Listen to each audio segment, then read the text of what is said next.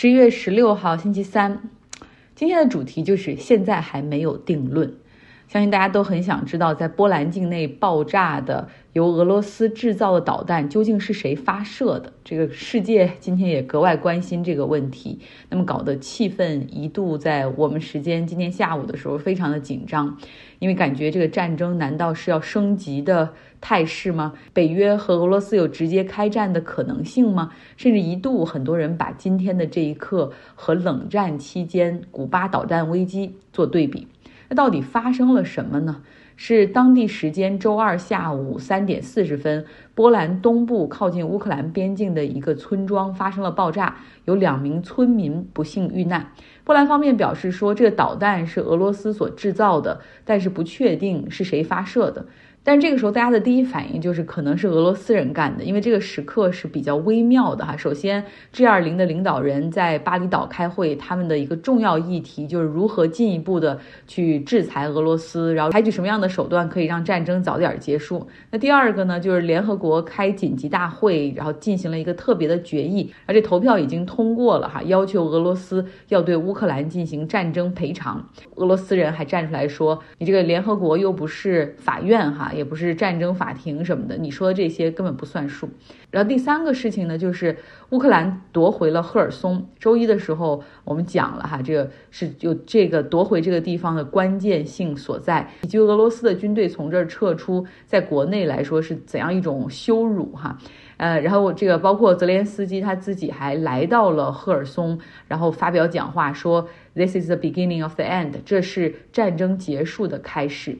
然后还有一个第四个微妙的之处，就是说，因为俄罗斯也看到了这个乌克兰人好像已经开始要庆祝战争的胜利了，所以从昨天到今天开始，俄罗斯对乌克兰发起了一波猛烈的攻击，像基辅的一栋住宅楼被袭击，另外乌克兰全国境内有十五个地区的发电站被毁坏，现在是数百万人处在没有电的一个情况之下。那乌克兰方面也表示说。他们用盟友所给的这种呃防空导弹，已经击落了七十枚的俄罗斯的导弹，还有十架无人机哈，否则造成的毁坏以及伤亡情况可能会很严重。那么在这样的情况下，大家难免会怀疑说，可能是俄罗斯在大面积的向乌克兰发导弹的时候，有导弹就落入到了波兰的边境，因为波兰的这个小城它距离乌克兰南部的利沃诺非常的近。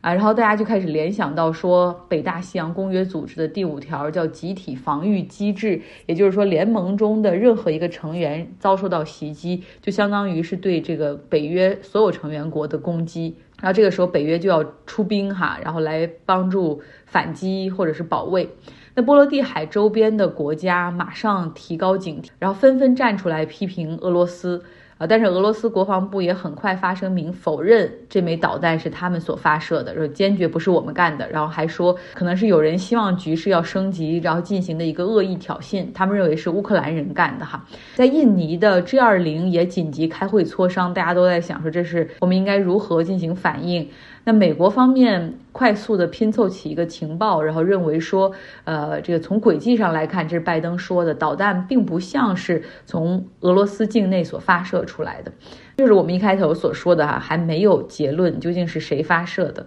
我觉得是不是有一种可能性，就是因为俄罗斯的导弹往乌克兰进行发射，然后乌克兰的这个进行抵御，是不是？我不懂啊，是不是可能会改变一些轨迹，然后导致打到了落到了波兰境内？这是不是一种可能性所在？波兰现在正在考虑是否要启动北约的第四第四条条款，那就是任何成员国的领土完整或者政治独立或者安全受到威胁的时候，他们都有权召集会议，哈，可以进行紧急的磋商。嗯，所以大家看吧，这个北约的第四条和第五条之间，他们的差别还是很大的。第四条就是开会，第五条就是要开火。呃，这种紧张的局势之下，擦枪走火，哈，这所以如果控制不好的话，事态升级是很有可能性的。所以这个时候大家都需要格外的谨慎和冷静。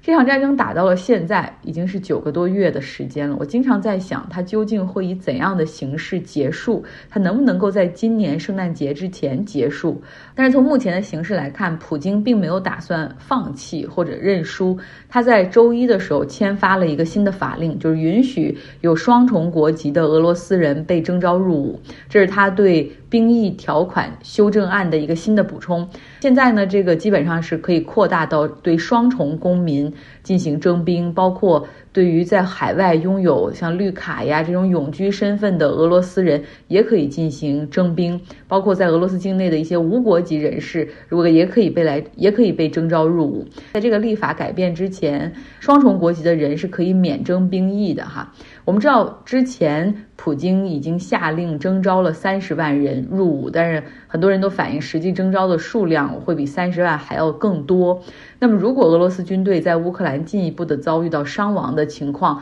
啊，现在俄罗斯的媒体都普遍表示说，很可能会有第二波的动员令和新一轮的征召入伍出现。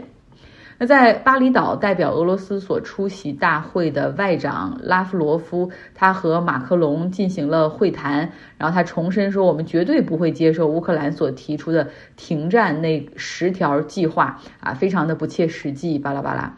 啊，在 G 二零的峰会上呢，乌克兰的总统泽连斯基他是通过视频电话接入，然后他列出了就是乌克兰所提出的呃和平的十点路线图。啊，首先什么 radiation and nuclear safety，就是说要保证核安全，然后是 food security、energy security，要要保证粮食的安全、能源的安全，就是你俄罗斯不能够再攻击我的任何发电厂，你也不能够抢夺我的食物，把我们的这种粮食装船要拿出去卖。还有第四条呢，是说 release prisoners，双方都要释放之前所关押的这种战争的俘虏。啊，包括 implementation of UN chapter 要重新的执行联合国的公约啊，withdrawal of Russian troops cessation，俄罗斯要撤兵，而且要停火，confirmation of the end of the war，就是你要出来说这是战争结束，要签停火协议的那种。啊，对此俄罗斯人并不感兴趣。